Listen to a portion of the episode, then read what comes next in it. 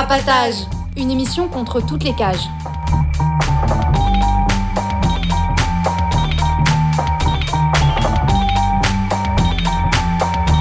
Carapatage, c'est une émission contre les prisons, la répression et le contrôle. À travers l'actualité de l'enfermement, mais aussi son histoire. En racontant les luttes à l'intérieur et à l'extérieur, en échangeant ce qu'on a vu, lu et entendu.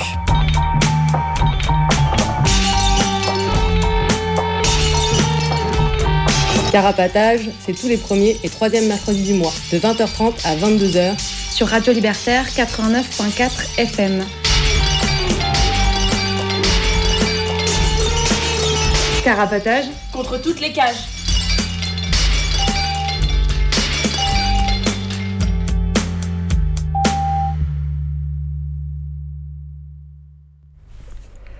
Bonsoir à toutes et à tous, vous écoutez Carapatage, l'émission contre toutes les cages.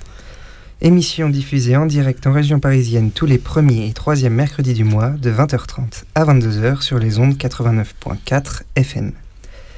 Vous pourrez retrouver cette émission dans son intégralité ainsi que toutes les autres sur le site carapatage.noblogs avec un s.org.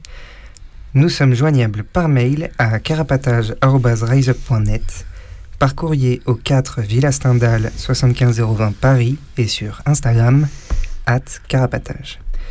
Nous ne manquerons pas de vous lire et de vous répondre. Vous pourrez également, si le cœur vous en dit, nous appeler tout au long de cette émission au 01 43 71 89 40. Alors, vous ne passerez pas en direct à la radio, mais vous pourrez faire part de vos remarques ou de ce que vous pensez de l'émission à la personne qui s'occupe de la technique. Et euh, bah, d'ailleurs, on, on peut faire un petit tour de présentation. Salut, c'est Kate. Salut, c'est Kala. Bonsoir tout le monde, c'est Gomme. Et n'oublions pas la personne que vous aurez la chance d'avoir au téléphone et qui s'occupe de la technique ce soir. Salut, c'est Alix. Eh ben. Et euh, notre cornac euh, du soir. Moi, c'est Avril et je vais animer très minimalement l'émission de ce soir. Et le sujet de ce soir, il concerne l'enfermement des mineurs. Les mineurs n'échappent pas à l'univers carcéral et même ce dernier développe des structures qui leur sont tout particulièrement destinées. Nous nous étions attardés pendant une émission précédente sur les CEF, les centres éducatifs fermés, et ce soir nous allons nous pencher sur les établissements pénitentiaires pour mineurs, qu'on appelle plus couramment EPM. Et on, moi, on trouvait que c'était d'actualité de, de reparler un peu de l'enfermement des mineurs, euh, vu le contexte, euh, voilà, avec euh, les émeutes de hum, les émeutes de juin dernier, où il y a eu suite auxquelles il y a eu beaucoup de mineurs qui sont passés devant la justice et qui ont été jugés. Et, euh, et les, les déclarations aussi qu'on suivi. Euh, Là récemment, il y a la première ministre euh, Borne qui a, parlé par exemple d'un encadrement militaire euh, des, des mineurs condamnés par la justice. Enfin voilà, du coup, c'est un sujet qui est qui est pas mal d'actualité et puis aussi c'est bien de se pencher dessus et d'essayer de comprendre un peu parce que c'est des ben, c'est assez compliqué la justice des mineurs et surtout que tout se déroule à huis clos, par exemple les jugements, et du coup souvent on a du mal à bah, comprendre vraiment euh, comment ça fonctionne et tout. Et, euh, et aussi euh, dans l'actualité en 2021, il y a eu la création d'un code pénal spécifique pour les mineurs. Voilà où perso je sais pas trop les enjeux de, ce code pénal et c'est pas de ça dont on va parler ce soir, mais mais voilà en tout cas c'est un sujet d'actualité, la question de de la justice et de l'enfermement des mineurs. Mais avant de s'attaquer à la thématique, on va faire quelques brèves. Et pour commencer, est-ce que vous connaissez Noiseau? Noiseau, c'est une petite ville du Val-de-Marne de moins de 5000 habitants. Et ce qu'elle a de particulier, c'est qu'elle est concernée par le plan de construction de nouvelles prisons. Un centre pénitentiaire de 800 places doit ouvrir là-bas en 2027, d'après le calendrier de l'APIGE. L'APIGE, c'est l'instance qui organise ce plan de construction. Et l'APIGE, d'ailleurs, elle vient tout juste de lancer un appel d'offres pour le chantier, pour pouvoir le lancer début 2025. C'est un chantier qu'on aimerait bien voir endigué par suffisamment de blocage pour que le projet capote, mais il faudrait pour ça bien plus qu'une opposition organisée par des élus et des blocages administratifs qui ne sauraient que retarder l'échéance, comme c'est le cas actuellement. En tout cas, bon courage à tous les opposants, aux opposants à tous les projets de prison. Et euh, pour continuer, Kate, tu voulais nous partager une histoire qui a eu lieu récemment à la prison de Sekeda euh, Oui, c'est ça. Euh, donc, mardi 7 novembre, au centre pénitentiaire de Sequedin, à côté de, enfin, dans le nord, à côté de l'île, pendant une promenade, il y a deux prisonniers qui, sont, qui ont réussi à monter sur le toit de la prison. Et en fait, les deux, les deux prisonniers sont montés sur le toit de la prison pour demander leur transfert. Euh, de cette prison et euh, de l'UDV, euh, donc l'unité pour détenus violents où ils étaient. Et en fait, l'unité pour détenus violents, c'est un endroit où sont enfermés avec un régime plus strict les prisonniers qui sont qualifiés de violents par la paix, c'est-à-dire souvent qui ont des, eu des, des, condamnations disciplinaires, et notamment pour cette rébellion contre les matons. Et en fait, dans ces quartiers, c'est une prise en charge beaucoup plus sécuritaire que dans d'autres quartiers de la prison, avec euh, notamment euh, les détenus qui sont menottés à chaque mouvement via des passe-menottes. Euh, il y a des fouilles plus poussées, des, palpations plus poussées. Et d'ailleurs, la prison de l'île Séquedin, c'est la première à avoir eu une unité pour détenus violents en 2019. Et donc, dans la prison, il y a 10 cellules, 10 cellules pour... 10 cellules prévues dans, cette, dans ce quartier, avec aussi un, un bout de la cour de promenade donc qui est divisé pour éviter que euh, voilà les prisonniers de l'unité pour détenus violents et les autres prisonniers du reste de la détention euh, se croisent et donc c'est un placement euh, pour trois mois qui est renouvelable trois fois maximum. Et en fait, cette unité, elle avait été annoncée dans cette prison après, en novembre 2018, après qu'il y ait eu voilà, deux surveillants à la prison de Vendin-le-Vieil qui s'étaient fait euh, une agression de, surveillants par, euh, par des détenus à la prison de Vendin-le-Vieil. Et euh, il y avait tout un moment de protestation, de protestation des, matons. Et en fait, du coup, c'est une demande, c'était une demande sécuritaire de la part des matons qui a été mise en place pour, voilà, pour toujours plus de, répression dans, certains quartiers de la prison, encore plus fort que dans le reste de la détention. Et donc euh, après qu'il soit monté, euh, après qu'il soit monté sur le toit, donc tout le centre pénitentiaire a été euh, a été verrouillé, tous les mouvements ont été stoppés et du coup ils sont restés 1h30 sur le toit avant que les hérisses arrivent et du coup les, les obligent à, descendre. Et là ils sont placés au mitard en attendant leur passage devant la commission disciplinaire où ils risquent 30 jours d'isolement. Et du coup on leur souhaite du courage. Bon courage. Et euh, Gomme, toi, tu voudrais nous faire le récit d'un joyeux incendie? Euh, Oui, un petit feu de joie, une nouvelle tout à fait réjouissante qui nous vient de Saint-Quentin-Falavier en Isère et qui date de la nuit de avant-hier à hier, donc du 13 au 14 novembre, où il y a cinq voitures euh, sérigraphiées de l'administration pénitentiaire qui sont parties en fumée sur le parking du pôle régional d'extraction judiciaire, le PREJ, du coup, pour explication, les, pôles d'extraction judiciaire, c'est ceux qui s'occupent des navettes entre euh, les prisons et les tribunaux.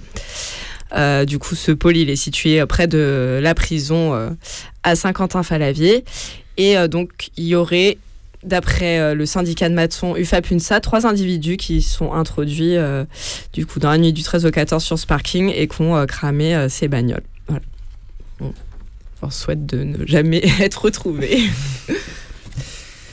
Et pour enchaîner, une nouvelle un peu anecdotique, mais c'est pas tous les jours qu'on trouve des bons côtés aux hérisses.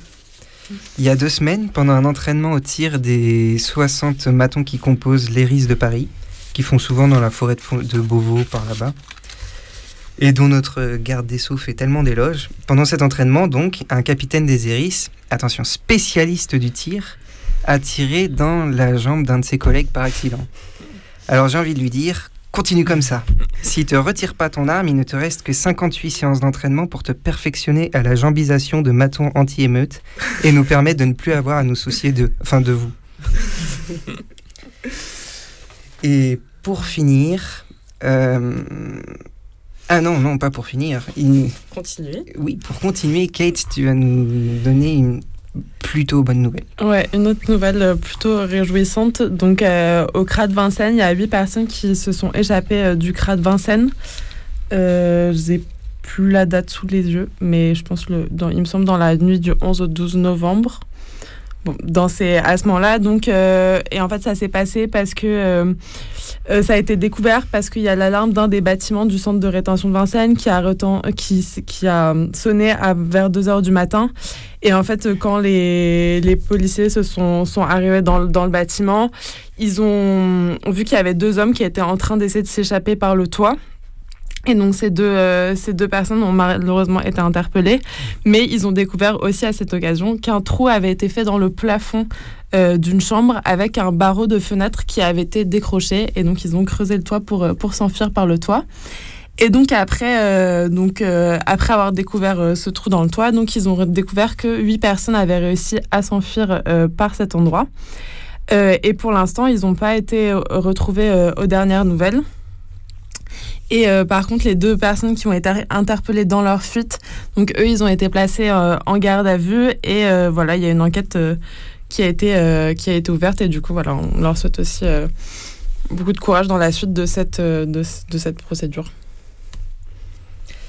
Et pour finir, cette fois, Gomme, tu vas nous partager un rendez-vous à, à Ouais, en Trek, on en a déjà parlé plusieurs fois. Il y a une euh, dans le plan de euh, construction de nouvelles prisons, il y en a une qui est prévue là-bas, c'est dans le Vaucluse, et il y a eu euh, plusieurs week-ends anticarcéraux qui s'y sont tenus déjà contre la construction de cette prison, mais aussi voilà, de manière générale contre les prisons. Et donc je vais vous lire, là il y a un appel pour le lundi 27 novembre que je vais vous lire. À Entraigues-sur-Sorgue, comme dans des dizaines de villes en France, l'État a décidé de construire un nouvel établissement pénitentiaire, 400 places, pour un total de 1500 places de prison supplémentaires. Nous l'avons déjà dit lors des consultations publiques ou de manifestations, la prison, nous n'en voulons pas, ni ici ni ailleurs.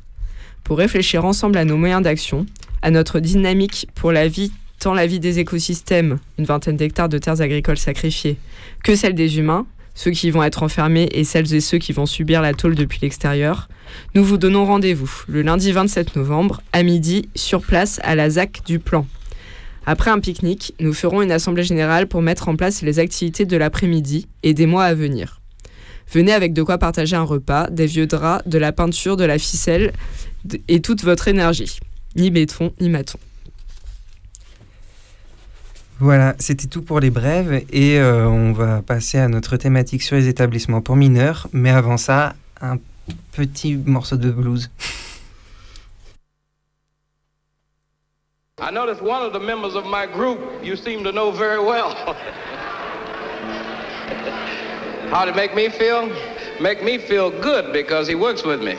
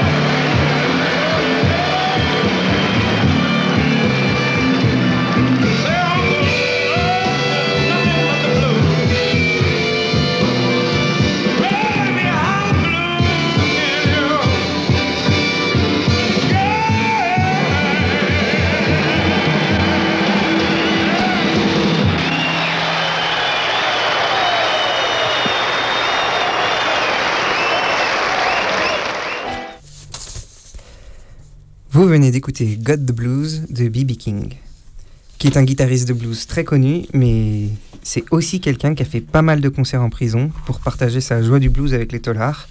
Et le live que vous venez d'écouter, qu'il considère comme sa meilleure performance, elle a eu lieu dans une prison de sécurité maximum nommée Sing Sing aux États-Unis le soir de Noël. C'était un peu son cadeau pour les prisonniers. Il est temps de passer à notre thématique, les établissements pénitentiaires pour mineurs.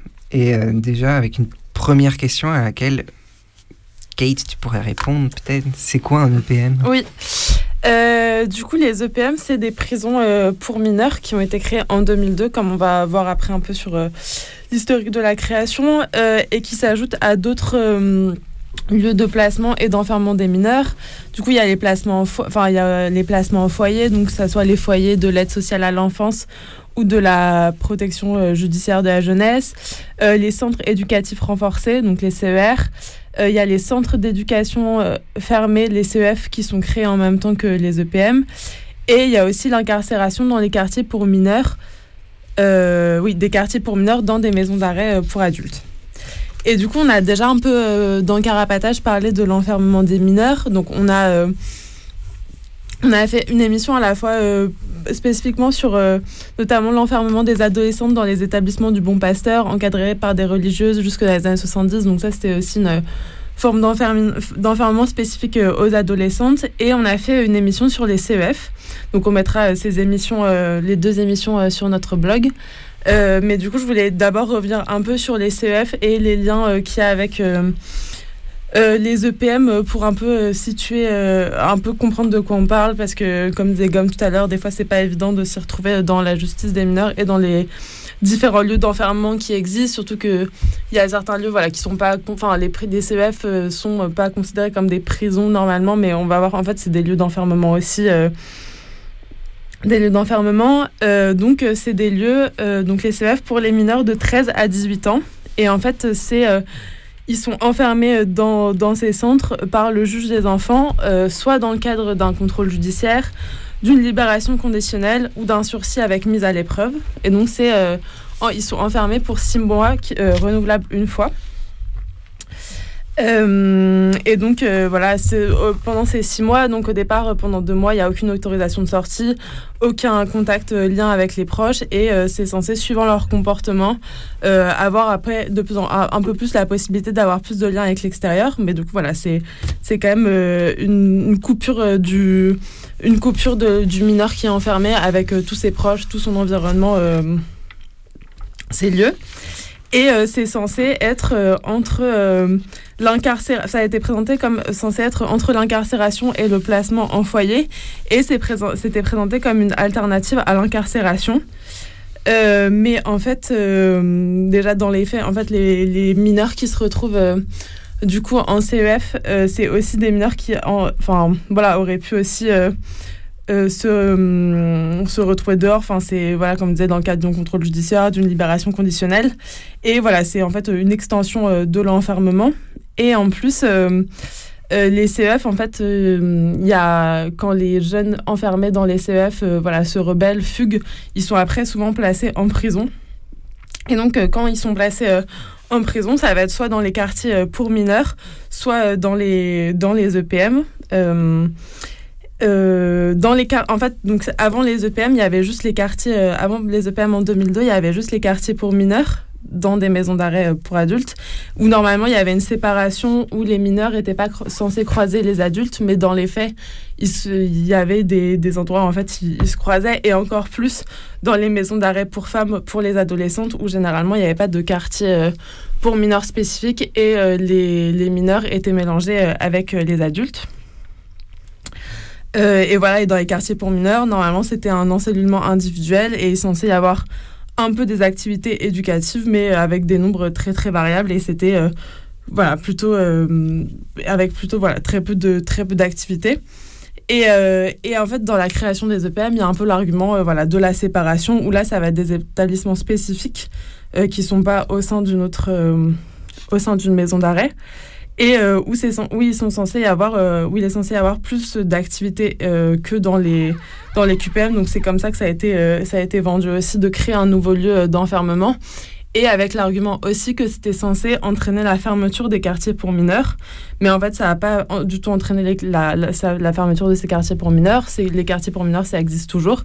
Et ça fait juste qu'en fait, il y a toujours plus de, de, mineurs enfermés qui sont enfermés euh, voilà, dans, ces différents, euh, dans ces différents lieux. Et ça va du coup plutôt être maintenant les mineurs qui sont considérés comme... Euh, plus, plus difficiles par la paix ou la justice qui vont être enfermés dans les quartiers pour mineurs plutôt que dans les EPM. Et donc euh, voilà, donc les, EPM, euh, voilà un peu pour situer. donc euh, voilà, il y a eu, on va y revenir un peu sur voilà ce plan de construction, mais il y en a six qui ont été, voilà, dans le, au, au départ il y en a six qui ont été construits, donc à Lavore, à Orvaux, à Marseille, à Porcheville, à Quiverechin et à Mézieux.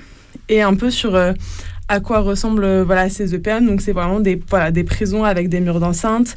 Et après, à l'intérieur, c'est divisé par bâtiments qu'ils appellent unités de vie, où il y en a euh, à la fois pour, euh, pour les adolescents, pour les, un pour les cinq, enfin, dans, généralement, il y, a 10, voilà, il y a 10 places dans chaque unité de vie. Et il y a différentes unités de vie, donc pour les, pour les adolescents, pour les adolescentes et pour les nouveaux arrivants aussi.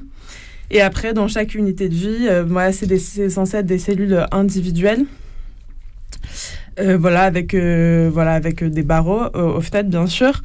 Et après, euh, voilà, dans les unités de vie, il est censé avoir euh, une salle de détente, euh, une salle à manger, un coin cuisine. Il y a aussi des parties communes à tout le PM, donc des salles de classe, des ateliers techniques, une médiathèque, des terrains de sport. voilà, c'est censé une salle de musculation, une salle polyvalente. Donc voilà, il est censé y avoir ces différentes choses. Il y a aussi une unité médicale et il y a un mitard. et au départ, les mitards, ils n'ont pas été au départ, ils ont été un peu cachés dans la création de ces EPM, mais en fait, voilà, ils ont été effectivement construits et du coup, c'est possible. Enfin, voilà, il y a un mitard et en fait, les, les, comme dans les, hum, les, prisons euh, pour adultes, les, les, mineurs sont aussi envoyés euh, au mitard euh, dans, ces, dans ces prisons pour mineurs. Et euh, oui, voilà, et donc euh, ce que sur un peu pour revenir rapidement sur ce, voilà, les EPM ça a été vendu aussi donc euh, comme des lieux où il y avait plus d'activités, plus des lieux, ça a été vendu aussi comme des lieux éducatifs qui mêlaient le répressif, l'éducatif. Enfin, on va voir un peu les discours aussi qui existaient à l'époque, mais voilà, un peu comme si voilà l'éducatif ça pouvait pas non, ça pouvait pas aussi être être répressif, être un moyen de, de faire rentrer ces jeunes dans certaines normes euh, et, encore plus quand la participation aux activités euh, est obligatoire. Et en fait pas participer aux activités, ça va aussi avec des sanctions, par exemple se, retrouver confiné euh, dans sa cellule toute la journée sans télé, voilà, c'est une des, des, sanctions possibles au fait de ne pas participer aux activités proposées, enfin aux activités obligatoires dans ces, dans ces prisons. Et, et, voilà, dans la théorie, c'est un emploi du temps qui est très très rempli de 7h30 à 21h30 avec 20 euh, heures de cours d'enseignement, euh, générales et techniques, 20 heures de sport et d'activités socioculturelles, où chaque activité est encadrée par des matons et des éducateurs. Euh, les repas aussi. Les repas, ils sont pris par petits groupes et ils sont aussi encadrés par les matons et les éducateurs, ce qui fait qu'en fait, toute la journée, les mineurs dans les, dans les EPM sont surveillés, en contact avec des matons, et du coup, ça fait aussi... bah, ils sont tout le temps sous le regard, sous le regard des matons qui les, qui les contrôlent. Et il y a aussi, voilà, dans les, dans les EPM, les ERIS aussi peuvent intervenir dans les EPM. Et voilà, un peu sur qu'est-ce que c'était les EPM. Ah, moi, je vais situer, euh, refaire un petit historique, euh, tenter de faire un historique euh, de l'enfermement des mineurs pour resituer voilà, comment ça arrive, cette, cette loi qui, qui, institue les, EPM.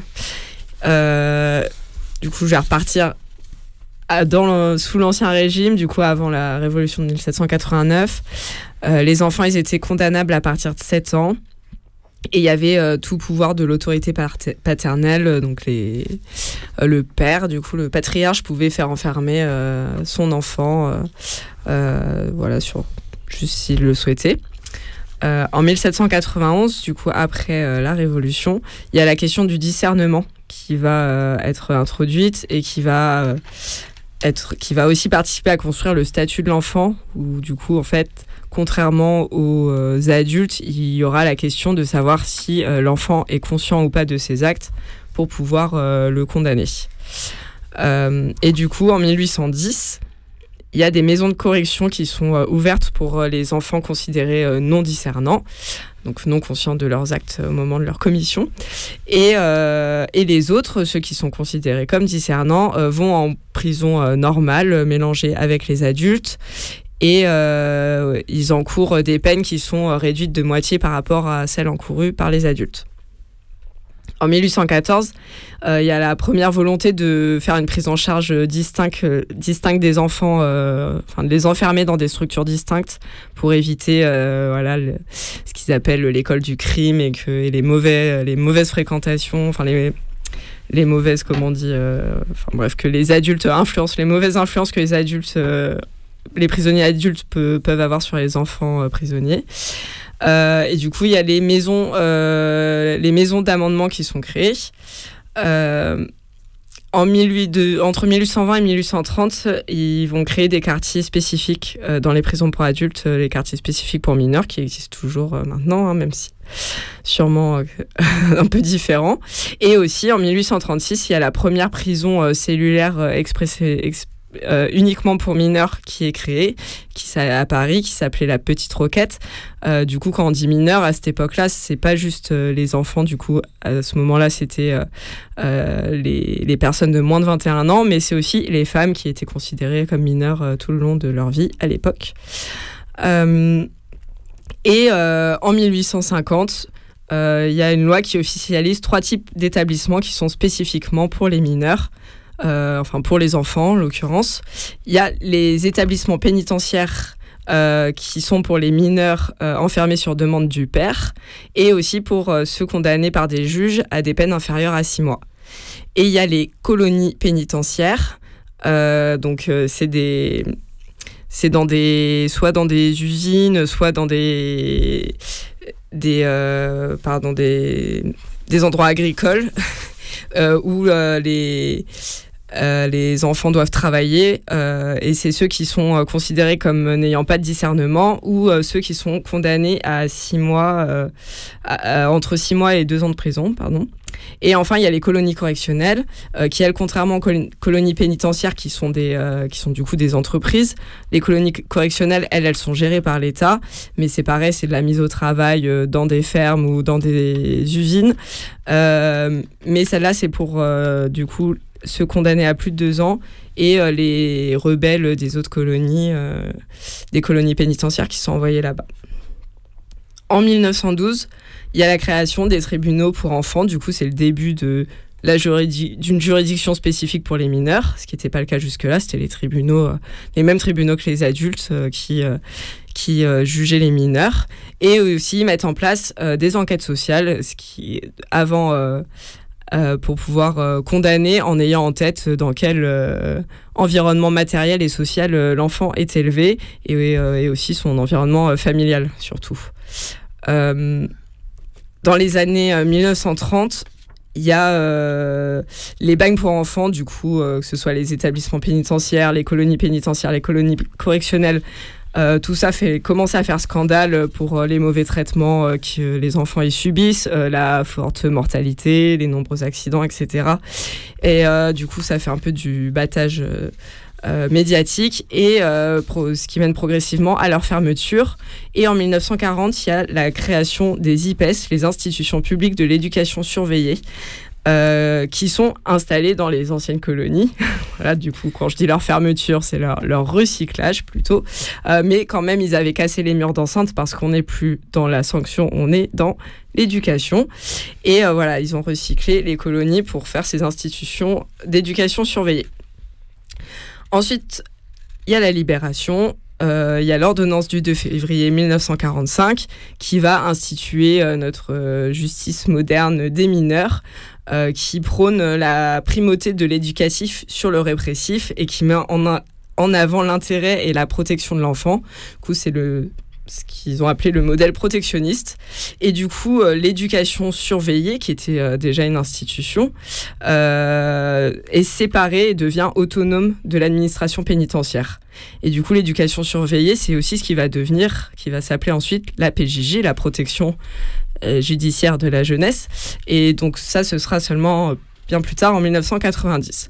Mais du coup, en 45, l'éducation surveillée, euh, future PJJ, est séparée de l'administration pénitentiaire, avec une volonté forte de séparer l'éducatif du punitif.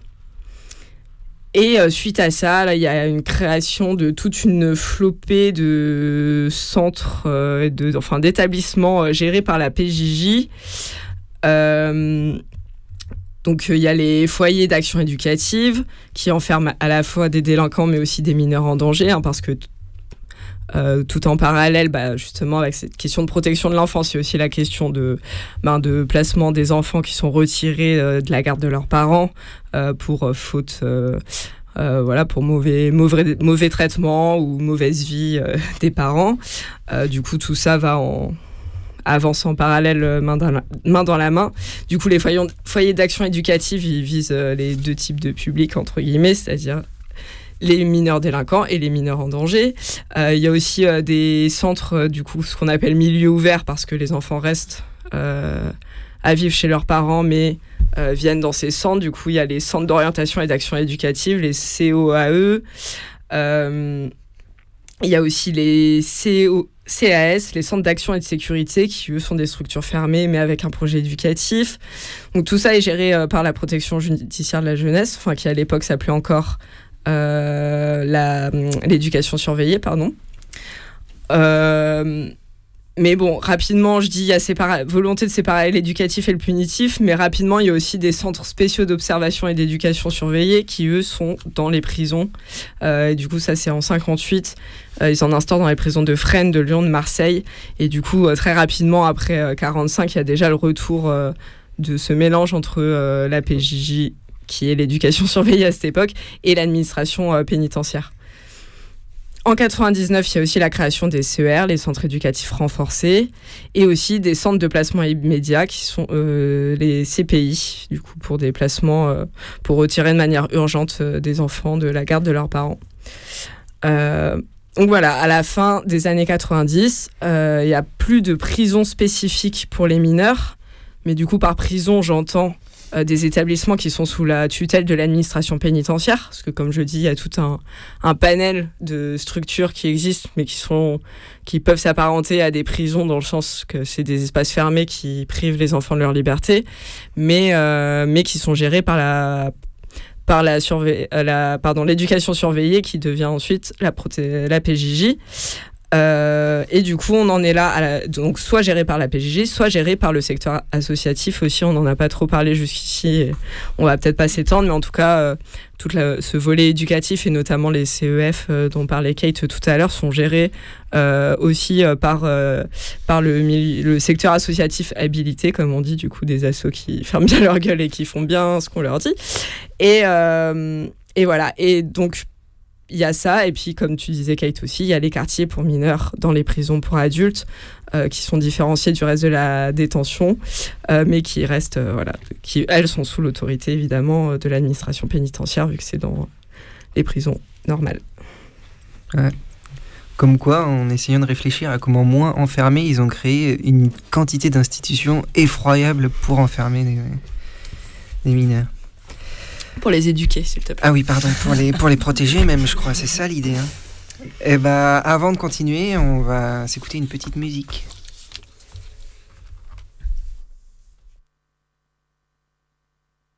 Putain de flic, je l'ai.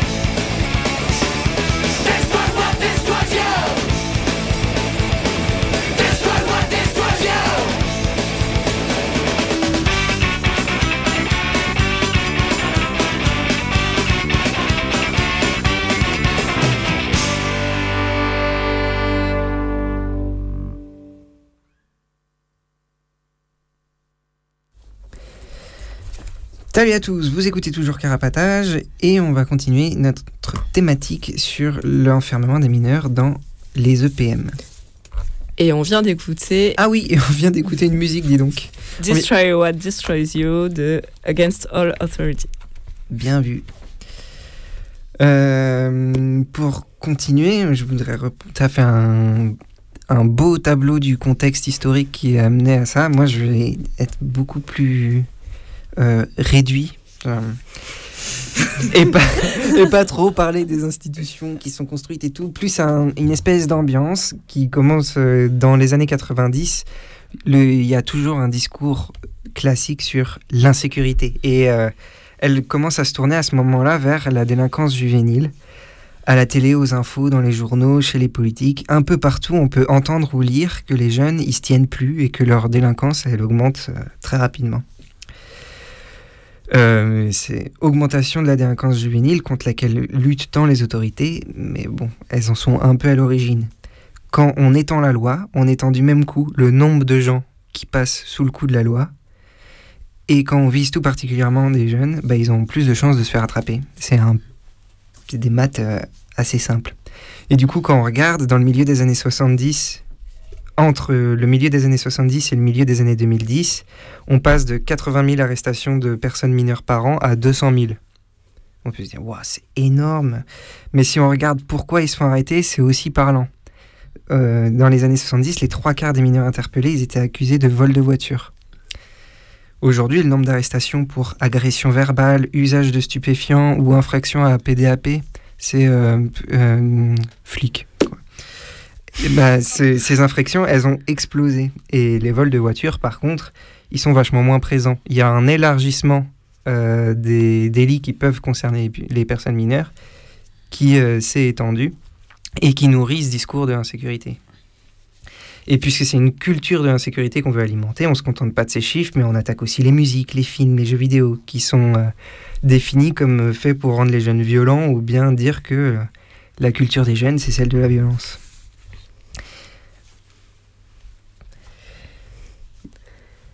Et suite à ça, il y a un... Dans ce contexte-là, en tout cas en 2002, il y a une commission euh, d'enquête euh, du Sénat euh, qui, qui, arrive à ces conclusions-là, que la délinquance juvénile augmente, qu'elle est de plus en plus jeune. Voilà, sur ces bases de, de ces chiffres dont tu parles et qu'on comprend bien comment ils se construisent et qui arrive à la, à la, à la conclusion que euh, il faut quand même un peu s'écarter justement des préceptes de 1945 et que il faudrait éduquer en sanctionnant et sanctionner en éduquant. C'est beau. ce qui est un, très beau slogan. On en a l'alarme à l'œil. Euh, et du coup, sur la base en partie de cette commission d'enquête du coup qui est rendue, euh, dont les résultats sont rendus en juin 2002, et eh ben il y a un, un, projet de loi dans la foulée qui est voté, qui est la loi Perben la loi Perben 1, parce qu'il y en a une autre qui suivra encore quelques années plus tard. Et la loi Perben 1, c'est une loi qui a été adoptée le 9 septembre 2002 et qui met en place la base légale pour les CEF et les EPM. C'est aussi une loi qui abaisse la majorité pénale de 13 à 10 ans et elle change le cadre légal de la responsabilité des mineurs, de manière à les rendre responsables bien plus souvent, et met en place ce qu'elle appelle des sanctions éducatives. Et donc, suite à cette loi, on, a, voilà, on arrive en 2006. Il y a tout ce contexte. Et même au contexte qu'on vient vous décrire, on peut aussi rajouter de euh, la France après le 11 septembre, où euh, les autorités cherchent un ennemi intérieur. Et post-2005, où la grande révolte qu'il y a eu dans les banlieues, elle a marqué durablement tous les esprits. C'est dans ce contexte et suite à cette loi que le projet de construction des établissements pour mineurs démarre du coup, euh, Kate. Ah.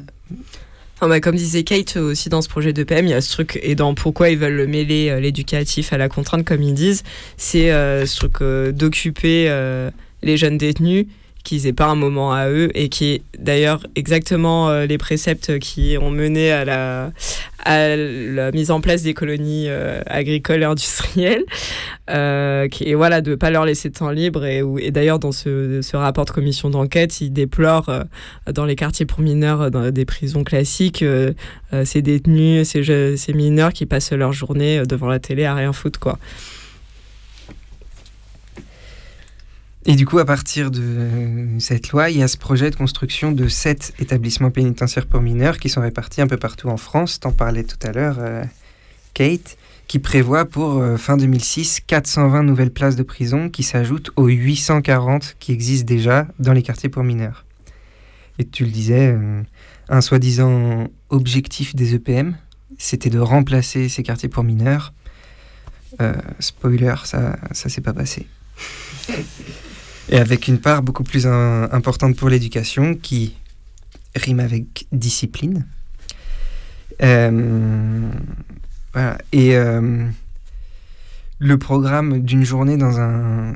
Bon, le programme des EPM, il est clair, c'est une école carcérale. Du coup, sous l'autorité euh, du binôme Maton, éducateur de la PJJ, la journée d'un prisonnier dans un EPM, c'est un programme aux horaires stricts. 7h30, réveil.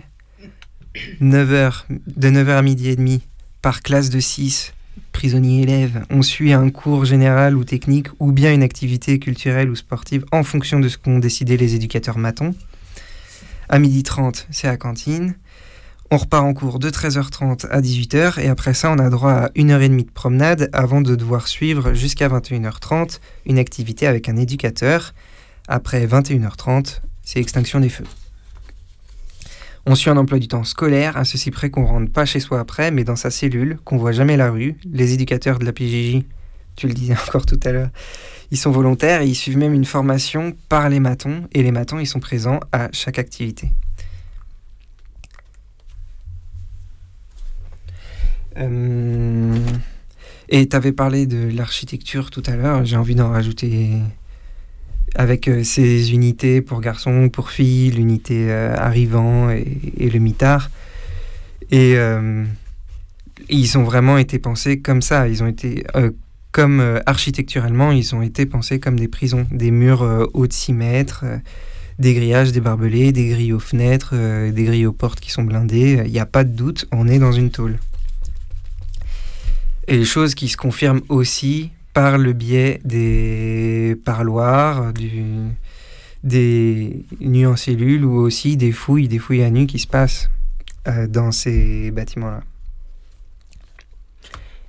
Et sur la question de l'emploi du temps euh, dont on parlait, je viens de repenser à un truc que, qu'à un moment j'avais vu que dans certains EPM, euh, il y, a, y avait même pas d'heures de promenade qui étaient organisées. Pendant un moment, ils n'avaient pas d'heures de promenade, où en fait on considérait que comme ils avaient des activités toute la journée, il n'y avait pas besoin d'heures de promenade.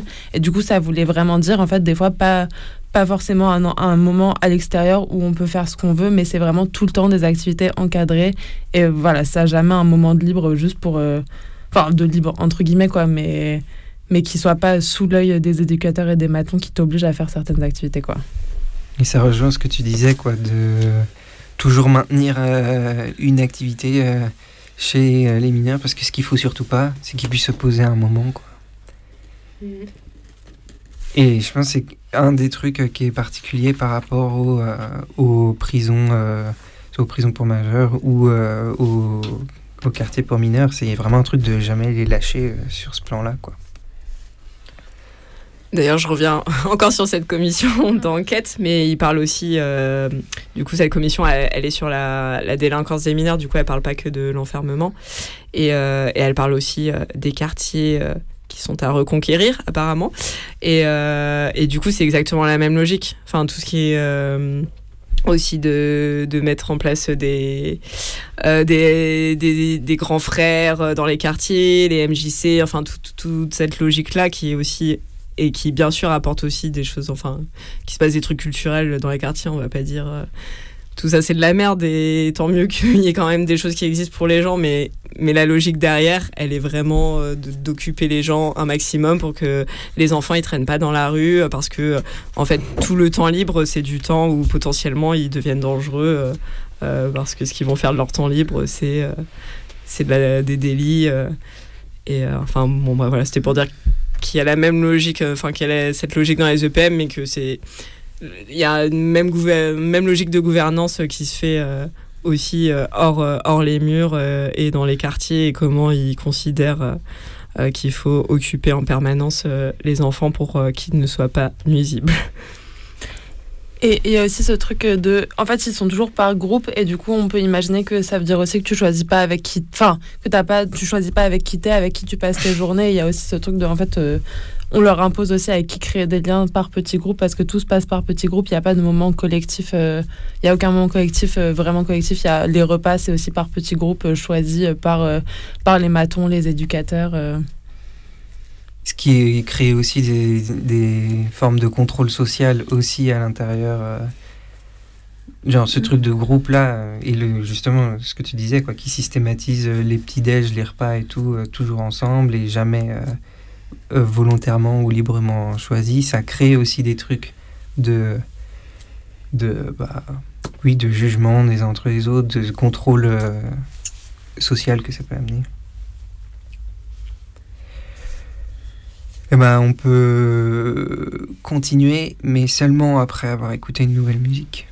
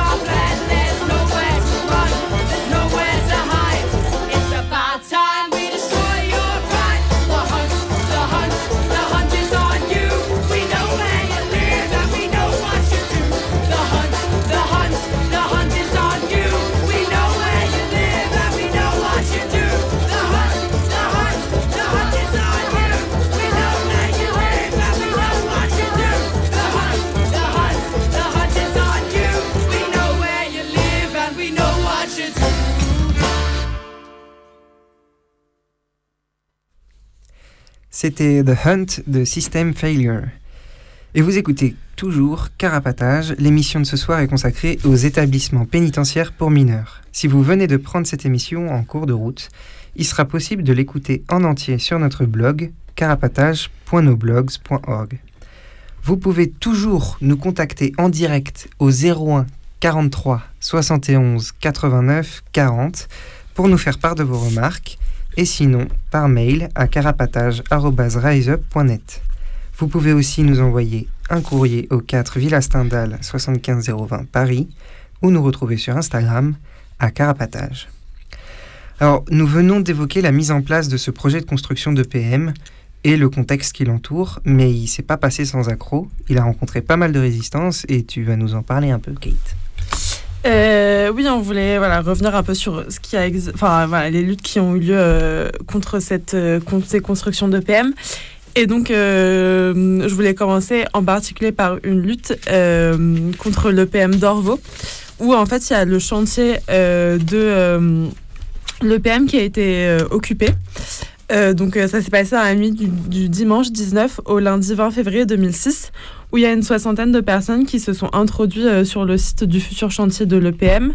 euh, pour occuper à la fois euh, au sol et dans les arbres parce que c'était enfin les arbres du du futur chantier n'étaient pas encore coupés et donc il y a des cabanes qui ont été construites dans les arbres et il y a une dizaine de personnes qui se sont installées euh, dans ces cabanes euh, pour rendre l'expulsion du lieu plus difficile.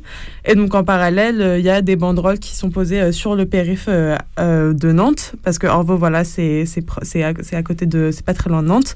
Et il y a des tractages qui sont faits dans plusieurs lieux pour parler de cette occupation qui est en cours. Et on voulait justement lire le tract, le tract qui a été distribué au moment du commencement de l'occupation, et donc qui s'appelle Pourquoi occuper euh, le chantier d'une prison euh, que tu vas nous lire, Gomme? Quelques dizaines de personnes occupent les arbres situés sur le terrain du futur EPM, établissement pénitentiaire pour mineurs, d'Orvaux, dans la banlieue de Nantes, afin d'en empêcher la construction. Nous voulons nous opposer de manière déterminée aux violences de l'État et de l'économie, celles qui détruisent nos vies. L'incarcération, la misère, la ghettoisation, les politiques sécuritaires et racistes, le salariat. Des prisons pour mineurs aux politiques de tolérance zéro. Le gouvernement prévoit la construction de sept établissements pénitentiaires pour mineurs de 13 à 18 ans d'ici fin 2006.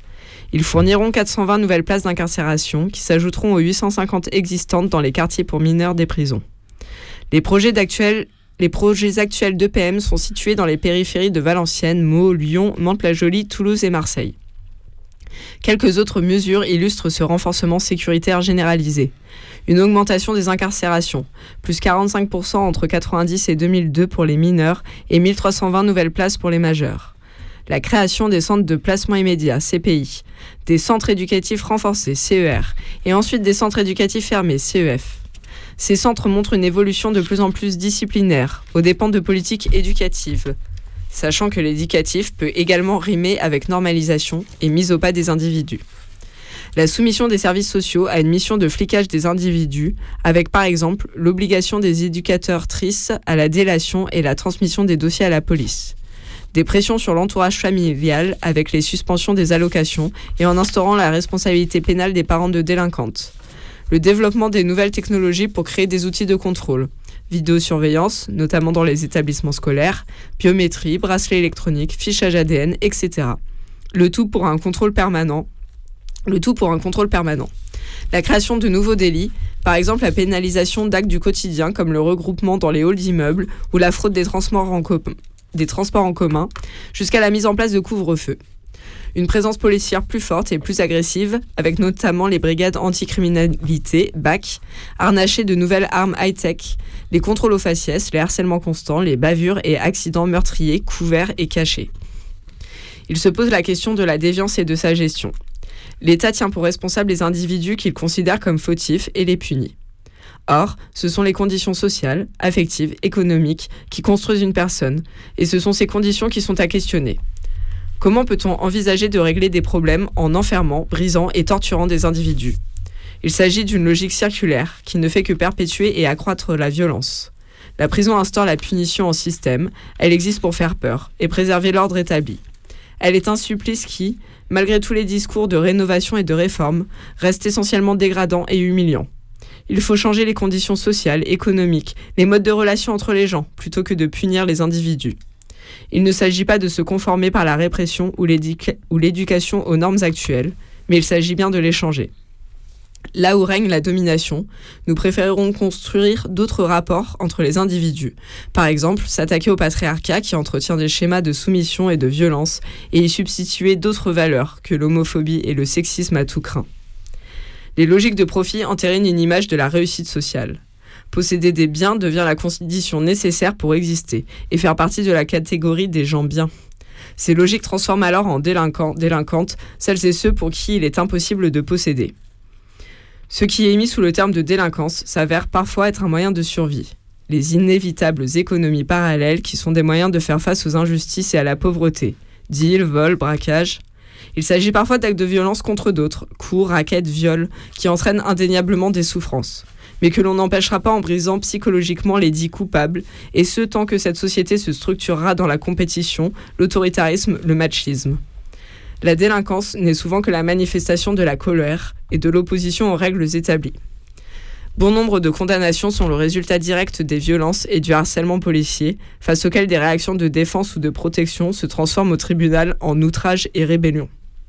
Les émeutes d'octobre dernier ont par exemple traduit la révolte de celles et ceux qui sont parqués dans les cités, qui subissent la précarité, l'humiliation des services sociaux, le racisme, la hargne de l'État, tout comme celle des bons bonnes citoyens-citoyennes. Sachant nous montrer solidaires de celles et ceux dont la République ne veut pas, plutôt que de les juger. Agir. Dans différentes villes, des collectifs se sont formés pour s'opposer à la construction et à l'existence des prisons.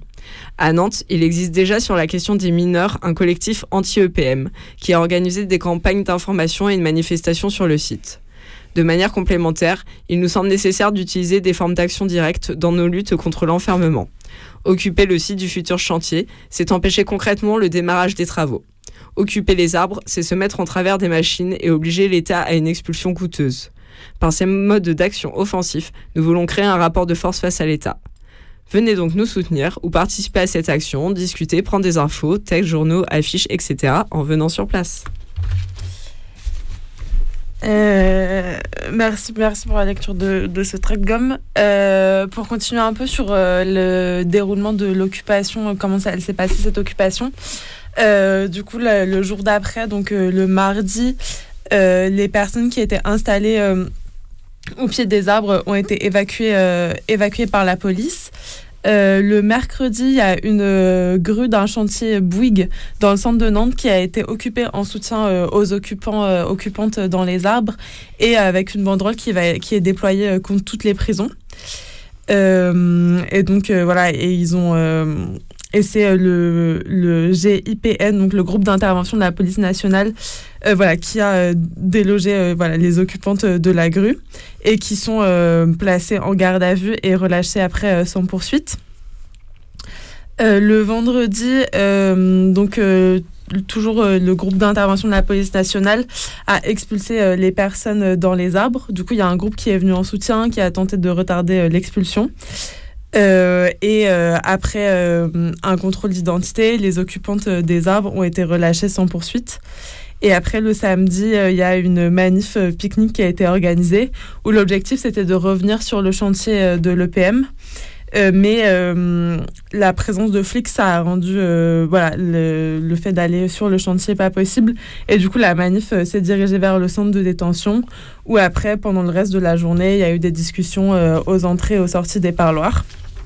Et de manière générale, pendant toute cette, euh, cette semaine-là euh, du, du 20 février 2006, euh, il y a eu de nombreuses actions de visibilisation de l'occupation et plus largement de la question carcérale, donc euh, des tractages, des banderoles, euh, des tags qui ont été faits dans la, dans la ville.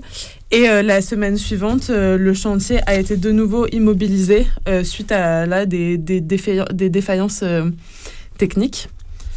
Euh, et pour continuer un peu sur cette occupation, je voulais lire aussi un bilan de l'occupation euh, du chantier qui a été euh, publié dans le numéro euh, euh, 17 de l'envolée, qu'on mettra aussi sur le blog, voilà, pour, qui reparle un peu de... donc c'est un bilan qui a été écrit par quelques personnes qui ont participé à l'occupation. Cette action a soulevé plusieurs difficultés. Pour une part, la possibilité de faire cohabiter deux des objectifs principaux, le blocage du chantier, ou au moins son ralentissement, et la visibilisation de la question carcérale. De la manière dont nous avons procédé, ces deux objectifs sont devenus inséparables. La visibilisation massive sur Nantes a permis de maintenir un certain rapport de force, de faire exister l'occupation, et la forme sympathique entre guillemets de l'occupation d'ouvrir le débat largement sur les questions d'enfermement. D'autre part, nous avons conscience qu'une occupation dans les arbres d'une future prison pour enfants, avec déjà une mobilisation locale contre la construction de cette EPM, constituait autant d'éléments propices à un écho favorable. En assumant le côté stratégique d'un tel choix, la difficulté était de ne pas tomber dans des discours démagogiques sur l'enfance en danger, mais bien d'envisager la prison comme, comme outil d'un système. Un regret important lié à cette action est de ne pas avoir réussi à réellement bloquer le chantier. Le choix d'occuper les arbres impliquait d'intervenir avant qu'ils ne soient coupés et de ce fait avant le début réel des travaux. Finalement, ce chantier, comme tout bon chantier qui se respecte, avait du retard, beaucoup, et ça on l'a su une fois sur place. Au final, on n'a pas vraiment gêné le chantier, mais juste un peu agacé les entrepreneurs et les autorités locales. Contrairement à ce qu'on en espérait, la lutte locale contre le PM n'en a pas été redynamisée. Durant les semaines de brassage, peu de personnes ont rejoint euh, dans les manifestations, les actions diverses ou l'occupation. Difficile de dépasser le, spectaculaire éphémère, d'instaurer une contestation dans le temps, avec une action qui demande beaucoup d'énergie et une occupation qui ne dure qu'une semaine avant d'être expulsée. Une réflexion sur ce, sur ce type d'action et sur les moyens que l'on pourrait mettre en place pour la rendre plus efficiente paraît nécessaire. Malgré les impairs, inévitables quand on fait des trucs, ce moment de lutte fut dense, de, l'énergie de la rencontre, un moment où l'on éprouve réellement une intensité collective, une capacité à s'organiser ensemble, une force tangible. Pendant les deux semaines qu'a duré cette action, il y avait partout en ville des affichages ou bombages contre les tôles, des banderoles sur le périph. Beaucoup de diffusions de tracts et de textes de fond ont eu lieu sur la ville dans les quartiers populaires, ce qui était autant d'occasions de discussion. Beaucoup de personnes ont appris par cette par ce biais l'existence des EPM et aussi pris le temps d'en discuter, de réfléchir au sens de la prison, à qui et à quoi elle sert. Donc voilà, c'était pour faire un, voilà, un retour sur, euh, sur cette lutte euh, qui a eu lieu euh, contre l'EPM d'Orvaux. et il y a aussi d'autres luttes et d'autres actions contre les constructions des EPM à cette période. Euh, donc je vais revenir euh, rapidement sur euh, d'autres luttes et actions qui ont été faites aussi à cette période et on peut les retrouver aussi dans la brochure En finir avec les établissements pénitentiaires pour mineurs qu'on va mettre sur le blog aussi. Et dans cette brochure, donc voilà, il y a tout un... Enfin, ça revient aussi sur les, luttes, les actions qui ont été faites, mais aussi, on peut voir aussi le nom de toutes les entreprises qui participaient à toutes les étapes de la construction et qui se sont fait du, du, de la thune sur, euh, sur l'enfermement des mineurs et la construction de, ces EPM. Du coup, un peu dans les autres trucs qui ont existé, donc euh, le 3 mars 2006, il y a des personnes qui ont rendu une petite visite à la direction départementale de la PJJ à Nantes. Euh, qui, où, où en fait le local a été cadenassé, fermé et repeint de slogans pour rappeler la, participation active de, de la PJJ au fonctionnement des futurs EPM, notamment à Orvaux. Euh, le 25 mars 2006, euh, il y a eu des actions contre le chantier de l'EPM de Lavore dans le Tarn pendant le carnaval de Lavore. Euh, donc il y avait un char qui dénonçait le futur établissement pénitentiaire pour mineurs avec marqué ramassage pénitentiaire et ramassage pénitentiaire et euh, prochain arrêt prison pour enfants qui participait au cortège euh, pour rappeler qu'un EPM était en train de se construire dans la ville. Et en fait, pendant le carnaval, il y a 200 personnes qui, sont, qui ont profité de ce moment-là pour se rendre devant le futur lieu de la prison et euh, faire des dégâts matériels sur le chantier. Donc, il y a eu des vitres, des vitres qui ont été brisées, euh, des bâtiments préfabriqués qui ont été... Enfin, il y a eu un saccage des bâtiments préfabriqués, donc ce qui, a, ce qui a entraîné des dégâts importants. Il y a un engin de chantier qui a été qui a aussi été euh, mis, à, mis à mal euh, et il y a les véhicules de la gendarmerie et de la police municipale qui ont été tagués. Et euh, donc après ce moment, les manifestants, manifestantes ont rejoint les, le carnaval et il n'y a eu aucune interpellation, aucune interpellation suite à cette action. Euh, en juin, le 15 juin 2007, euh, toujours euh, dans la lutte contre l'EPM de Lavore, il y a des tags qui ont été faits sur les écoles et plusieurs établissements scolaires qui ont été tagués avec l'inscription école fermée, prison ouverte, avec les serrures bouchées des, écoles ou les entrées cadenassées. Trois jours après que l'EPM soit ait été ouvert à Lavore. Euh, et euh, le 5 juillet 2017, il y a deux engins incendiaires à Choconin qui ont été euh, utilisés. Donc il y en a un premier qui a détruit partiellement la cabine d'une grue du chantier de d'une grue du chantier du, de construction de la future prison pour mineurs de Choconin. Couche- dans la... Choconin, euh, c'est Mo du coup. Enfin, Ok, ouais, Mo c'est ça, Choconin oui, dans le 77. On sait que tout à l'heure on a dit Ouais. Mo, mais c'est c'est Mm. à cheval sur les deux villes. Oui, oui, de, de mots euh, dans, dans la nuit du 4 au 5 juillet 2007. Et il y en a un autre qui a été retrouvé dans la cabine d'une autre grue, mais qui n'a pas, euh, qui a pas, qui a pas fonctionné. Mais donc voilà, il y avait, il y a ça, qui, il y a quand même un engin, enfin un- une grue du chantier qui a été, qui a été détruite. Euh, et euh, voilà, et sur le, projet de, de mots, euh, voilà, c'était, c'était un projet qui a Enfin, on y reviendra après, mais c'est un projet qui devrait ouvrir en 2009, qui a d'abord été abandonné, puis les locaux ont été réaffectés en quartier nouveau concept, avant de maintenant redevenir un quartier pour mineurs, qui a rouvert. Enfin, en tout cas, il y a eu tout un truc.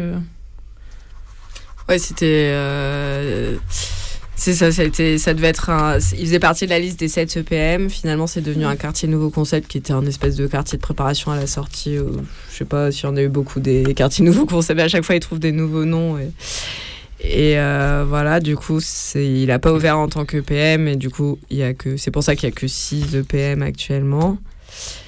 Et, euh, et là, ils l'ont reconverti, euh, du coup, pas en EPM, mais en quartier pour mineurs euh, du, centre de, du centre pénitentiaire de Meaux. Du coup, la différence entre les EPM et les quartiers pour mineurs, donc les quartiers pour mineurs étant dans des, dans des prisons pour adultes, mais là, à Meaux, c'est un centre pénitentiaire. Bon, voilà, du coup, il y a des. Effectivement, c'est un, un bâtiment qui est séparé du reste et qui aura ses propres euh, qui a ses propres cours, de promenade. Mais à la base ça devait être un EPM ça aurait pu être un EPM mais ils ont décidé d'en faire un quartier euh, et la différence du coup dans ce contexte étant qu'il n'y a pas la PJJ enfin on imagine. En tout cas c'est que euh, dans les quartiers euh, il n'y a pas de la présence de la PJJ Euh, il n'y a que, euh, que- que l'administration pénitentiaire il n'y a que des matons. Voilà, du coup, a priori, c'est devenu, enfin, d'après nos informations, c'est devenu un quartier pour mineurs euh, du centre pénitentiaire de Meaux et non pas un EPM comme c'était prévu initialement avant de devenir un QNC, avant de redevenir non pas un EPM, d'acro- un quartier pour dans cette mineurs. histoire. Voilà, du coup, euh, même si c'est complètement séparé de. Si c'est vraiment un. C'est sur le même domaine pénitentiaire, mais c'est une autre prison, quoi. Mais ça reste c'est officiellement un quartier euh, de la prison pour adultes de Meaux. Et d'ailleurs, puisqu'on parlait de la PJJ, euh, eux aussi, ils ont fait un coup d'éclat à l'ouverture de, de l'EPM de Lavaux. Alors, il y a tout, il y a souvent ce truc de ah mais euh, les éducateurs, c'est des gens qui accompagnent, c'est des gens un peu euh, limite ils, seraient, tu vois, les gens un peu de gauche qui amènent un peu d'humanité là-dedans. Et bah, euh, ils ont rejoint la lutte pour avoir des meilleurs salaires et des meilleures conditions de travail sans absolument remettre en cause le projet, puisque évidemment ils sont volontaires pour le rejoindre. Pour les gens qui avaient des doutes sur le fait que c'est possible de faire quelque chose avec la PJJ, les choses elles sont assez claires, à mon avis. Oui, c'est vrai qu'ils ont, ils ont fait grève euh, après l'ouverture. euh, non, c'est ça, ou au moment de Le l'ouverture. jour de ouais, l'ouverture. c'est ça. Et euh, pour finir un peu sur les, les luttes qu'il y, a eu, euh, y a eu autour des EPM, je voulais parler aussi de, de mouvements de révolte à l'intérieur au moment de l'ouverture euh, des EPM. Parce qu'une fois que ça a ouvert, voilà, il y a eu, je voulais parler de, un peu de, mouvements de, révol- de révolte qu'il y a eu à l'intérieur. Donc le 18 juin 2007, il y a une mutinerie à mes yeux. Du coup, c'est l'EPM qui est dans le, dans le Rhône, où euh, il y a euh, quatre mineurs qui ont refusé, après le dîner, de regagner leur cellule euh, voilà, dans, dans l'EPM qui venait, euh, qui venait d'ouvrir. Et ils ont euh, d'abord voilà, saccagé leurs cellules, puis, puis ils ont projeté des morceaux, des cloisons défoncées des cellules sur l'éducateur de la PJJ et sur les bâtons. Et donc voilà, ils ont l'unité de l'unité de vie était plus utilisable. Et, euh, et après ça, en fait, euh, voilà, il y a les ERIS qui sont intervenus euh, et qui, ont, qui sont intervenus ultra violemment dans, dans l'EPM. Et après, ils sont passés, ces, quatre, ces quatre mineurs, ils sont passés en comparution immédiate et ils ont pris chacun sept mois ferme supplémentaires. Euh, et euh, le 2 février euh, 2008, à l'EPM de Mézieux, il y a un détenu de 16 ans qui a été retrouvé euh, mort pendu dans sa cellule. Et du coup, d'abord, la paix a essayé de dissimuler son décès et euh, qui est devenu après, euh, qui a été rendu public. Et en fait, quand les, quand les mineurs détenus à l'intérieur ont appris sa mort, il y a eu des révoltes aussi, donc des mutineries, des tentatives d'évasion et euh, plusieurs moments de rébellion euh, à l'intérieur. Et euh, et il y a eu une manif, une manif qui s'est tenue aussi à l'extérieur. euh, euh, en mémoire de, de ce jeune euh, Julien qui est, qui, est, qui, qui est décédé et pour la fermeture de l'EPM. Où en sont les EPM aujourd'hui?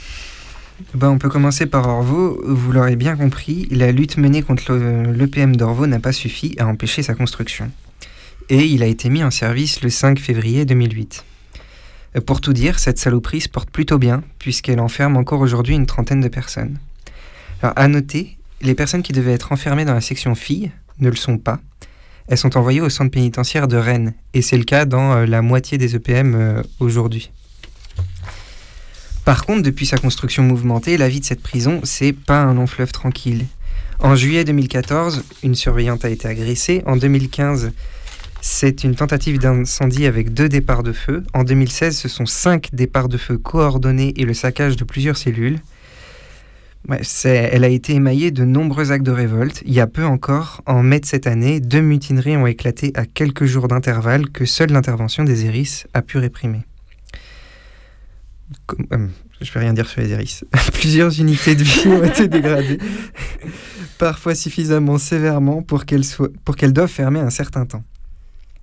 Des révoltes de tout type, semblables à celles qu'on peut trouver dans d'autres prisons, ont eu lieu dans quasi tous les EPM qui ont ouvert, tu t'en parlais tout à l'heure, aussi sous le signe d'actes de désespoir. C'est vraiment pas drôle, le, mais euh, le décès dont on parle, il arrive aussi, il y a des dizaines de tentatives de suicide pendant cette période-là, plus de 70. Euh, du coup, juste pour aussi rappeler l'impact de ce que c'est ces tôles de merde. Mais euh, à côté de ça, il y a eu aussi, alors même que toutes les prisons n'étaient pas terminées, des tas d'insubordination, d'agressions de matons ou d'éducateurs, des tentatives d'incendie et plein de dégradations. Et très très tôt après leur ouverture, les EPM, ils ont rapidement eu besoin de au moins deux fois de l'intervention des ERIS. Aujourd'hui, il existe 6 EPM. On en a parlé tout à l'heure. Au départ, il y en avait 7.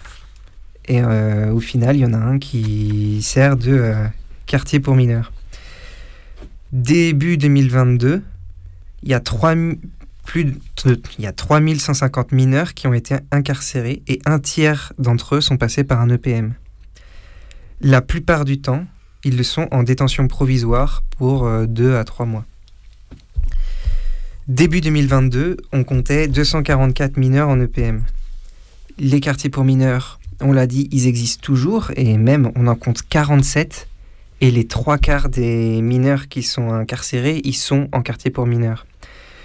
Du coup, les EPM, ils les ont pas du tout remplacés et de fait, ils occupent plutôt un rôle carcéral intermédiaire entre le CEF et le quartier euh, pour mineurs, le premier échelon qui est, euh, qui est assume entre guillemets parce qu'il l'assumait pas trop, mais qui assume euh, un caractère euh, carcéral quoi. Ce qui rejoint euh, des, trucs dont on a déjà parlé ici sur qui, qui qui marche aussi pour l'enfermement des majeurs, qui est de la gradation de la peine et d'avoir un, un panel toujours plus diversifié de conditions de détention. Et qui, qui est comme la manière qui très actuelle de, de gérer, euh, de d'essayer de, de garder le, le calme et tout en détention, quoi, en ayant plein de possibilités de euh, d'augmenter comment dit d'être augmenté quoi enfin de, de, de gagner des d'avoir des meilleures conditions ou d'être rétrogradé et que du coup d'avoir un, voilà un panel toujours plus affiné de de possibilités pour euh, et que, que c'est comme ça qu'ils gèrent. Et du coup on le voit aussi là sur la justice des mineurs c'est bah, les EPM ils viennent jouer ce rôle là de juste ajouter un échelon à, à ce, spectre euh, de conditions de détention et pas euh, remplacer euh, l'incarcération bête et simple qui est quand même euh, dont ils ont toujours besoin pour euh, te garder au calme et te dire ben si ça va pas tu vas aller chez les grands. Et, euh, ça va être moins drôle enfin c'est enfin, pas du tout que c'est drôle les EPM mais en tout cas ils ont, ils ont besoin de cette sanction possible de t'envoyer en quartier pour mineurs. Avec le truc de, par contre, entre euh, 13 ans et 16 ans, si j'ai bien compris, tu peux pas te retrouver en quartier pour mineurs. Et du coup, l'option la plus euh, dure serait euh, l'option de l'EPM. Et euh, après, il y a effectivement ce, ce truc-là de euh, la menace que euh, peuvent euh, balancer les, bah, en l'occurrence les éducs-matons, là. C'est celle du, quartier pour mineurs. Il sert un peu en toile de fond comme ça. Et il y a toujours, euh, malgré tout, des, des jeux qui se jouent. comment dire Que les conditions, elles sont différentes dans chaque EPM, dans chaque quartier pour mineurs, qu'il y a des règles informelles qui se jouent. Et de la même manière qu'il existe les. hum, Mince, comment ça s'appelle? Les modules respect. Et bah, il y a des équivalents qui peuvent exister dans certains EPM, dans d'autres. euh, Enfin, enfin, il y a un. Je sais plus dans quoi, mais j'avais lu un jeune qui racontait qu'il se sentait mieux dans le quartier pour mineurs parce qu'ils éteignaient que la télé le soir, alors que dans l'EPM, ils éteignaient tout. Et euh, il disait ça, entre autres. euh, plus, j'imagine, l'activité constante. Enfin, il y a hum, ce truc-là d'être toujours maintenu euh, dans une activité. Dans les EPM, euh, il y a euh, aussi euh, des trucs de confidentialité qui sont pas les mêmes que dans les quartiers pour mineurs, euh, notamment dans les parloirs ou dans les visites médicales. Y a et du coup il y a les un peu comme si les il y a des institutions avec la- le quartier pour mineurs qui est une institution plus dure et après dans l'acte eh ben les ça se joue à chaque fois de manière un peu différente. Voilà. Selon les établissements, quoi. Je voulais, sur les, les chiffres, je voulais juste rajouter un truc, c'est que euh, du coup, on a dit il y a 6 EPM, euh, du coup, pour euh, euh, mineurs assignés euh, garçons, on va dire. Euh, une quarantaine, euh, 47, tu disais, quartiers euh, pour mineurs assignés garçons dans des prisons pour adultes. Et du coup, le chiffre que je voulais rajouter, c'est qu'il y a 7 unités pour des mineurs assignés filles qui sont répartis entre des EPM et, des, prisons, des prisons pour femmes.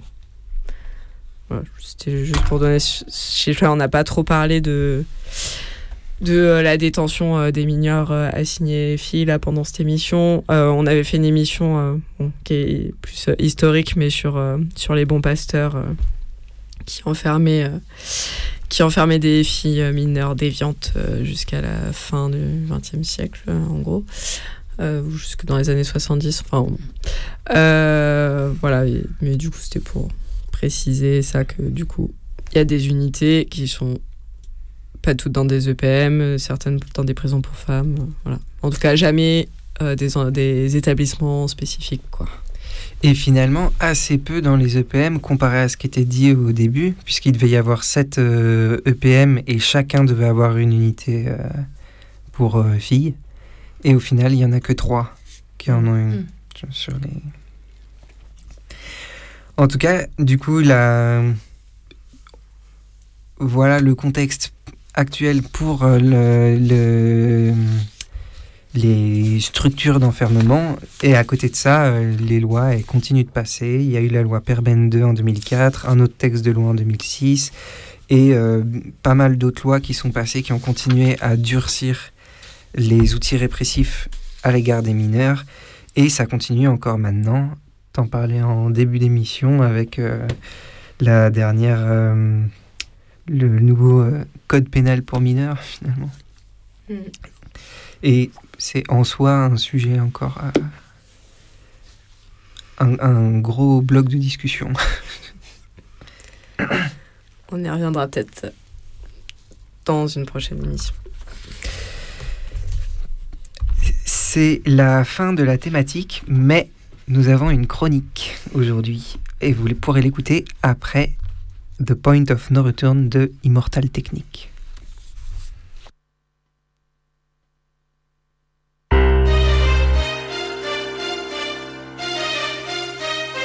Yeah.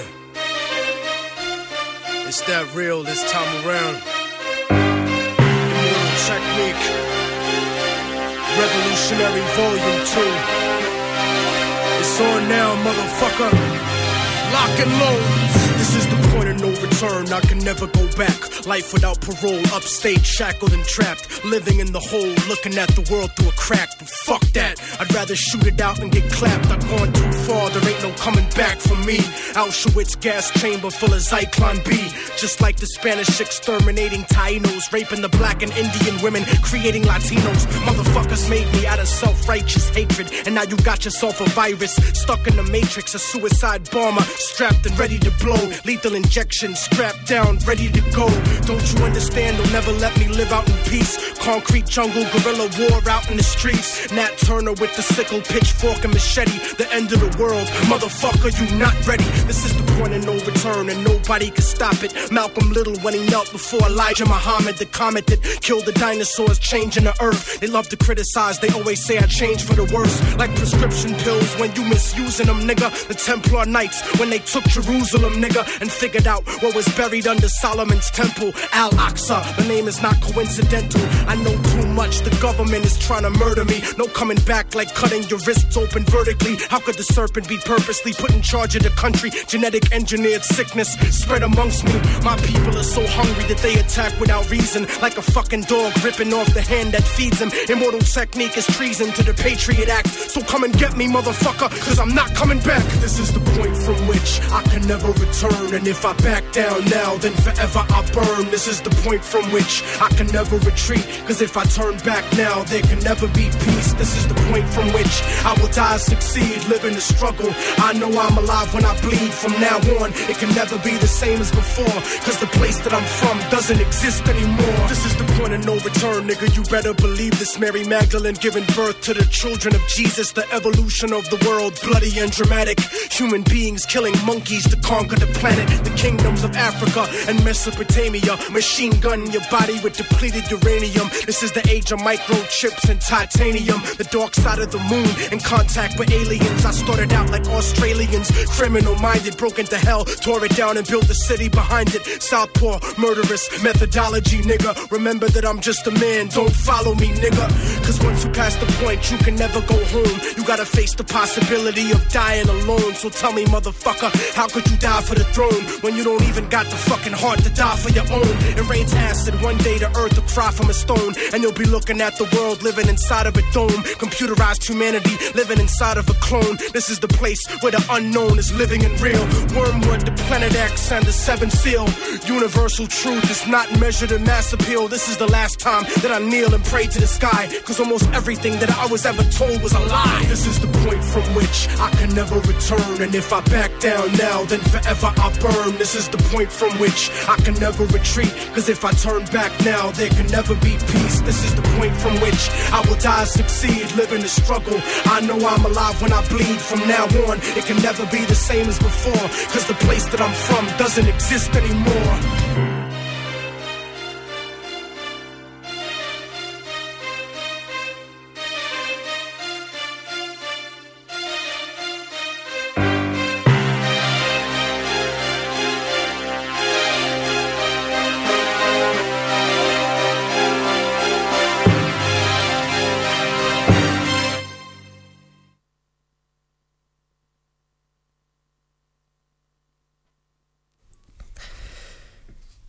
C'était Immortal Technique et le morceau s'appelait euh, The Point of No Return. Je me suis perdu. Et après euh, ce petit rap sombre, vous savez, cette musique qui rend les jeunes violents, on va écouter la chronique de Gomme. Je vais vous parler d'un livre qui est né d'une rencontre étonnante au détour des rayons des archives départementales de la Haute-Marne.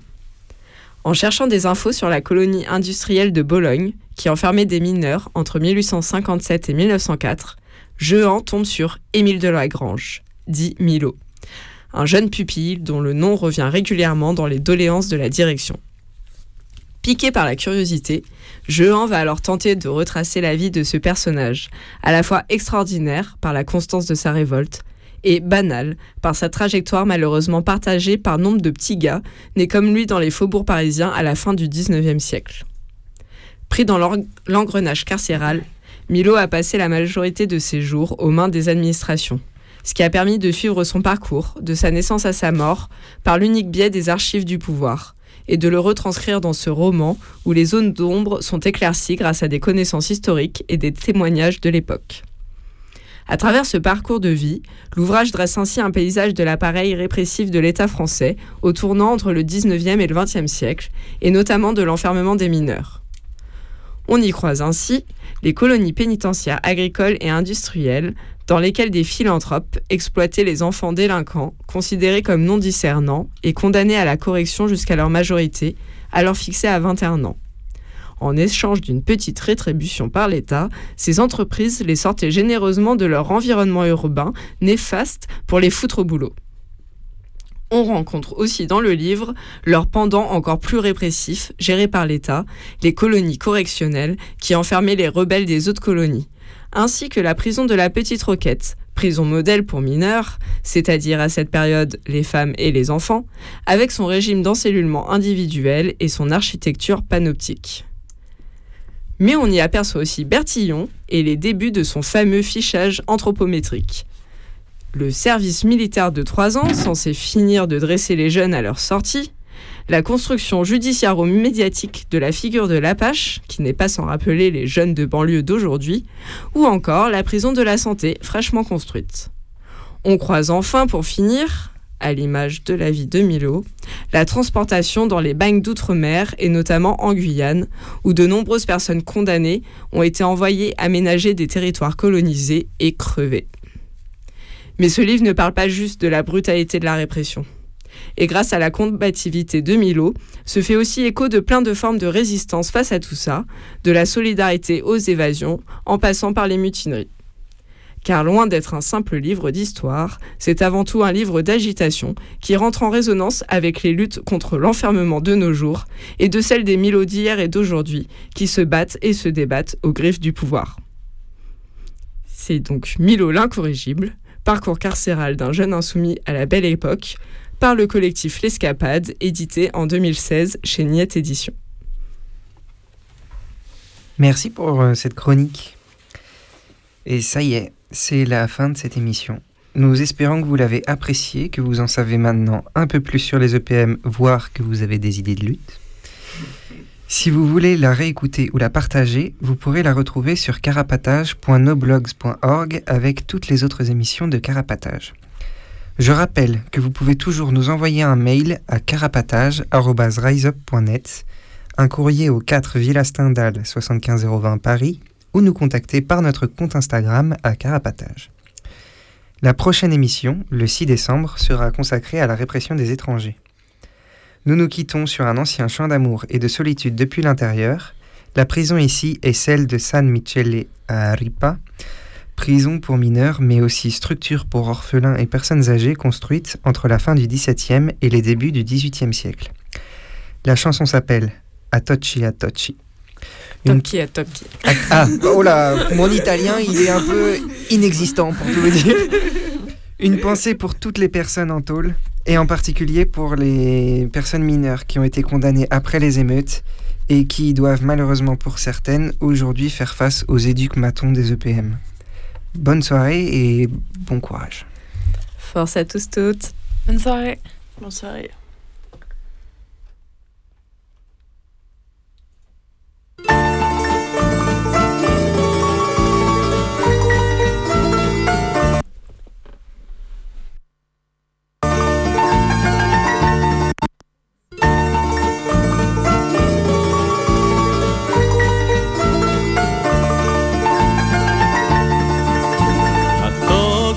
Una campana suona i turchi sono sbarcati alla marina.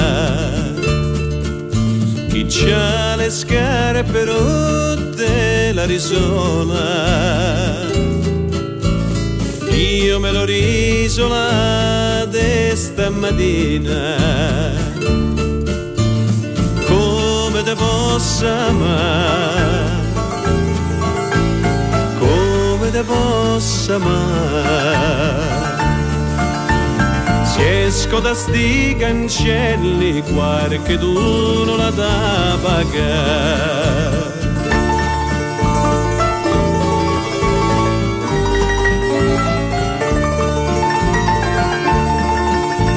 Amore,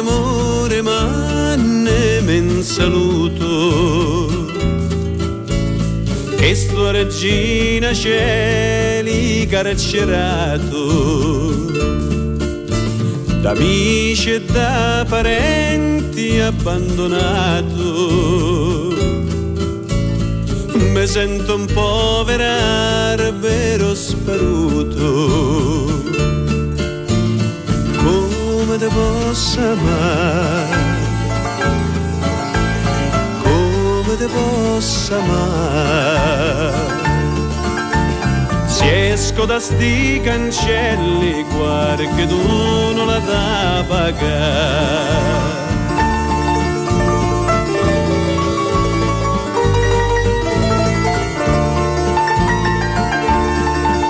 Se il Papa mi donasse tutta Roma per principe borghese la mentana e me dicesse la sanna chi t'ama. Io gli direbbe no sagra corona. Come te possa amare come te possa amare. Se esco da sti cancelli qualche d'uno la da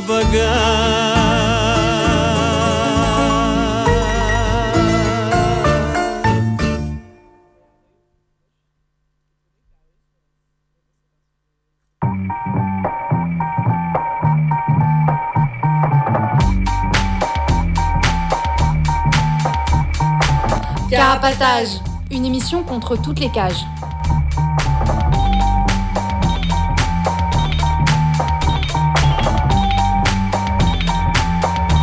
Carapatage, c'est une émission contre les prisons, la répression et le contrôle. À travers l'actualité de l'enfermement, mais aussi son histoire. En racontant les luttes à l'intérieur et à l'extérieur. En échangeant ce qu'on a vu, lu et entendu.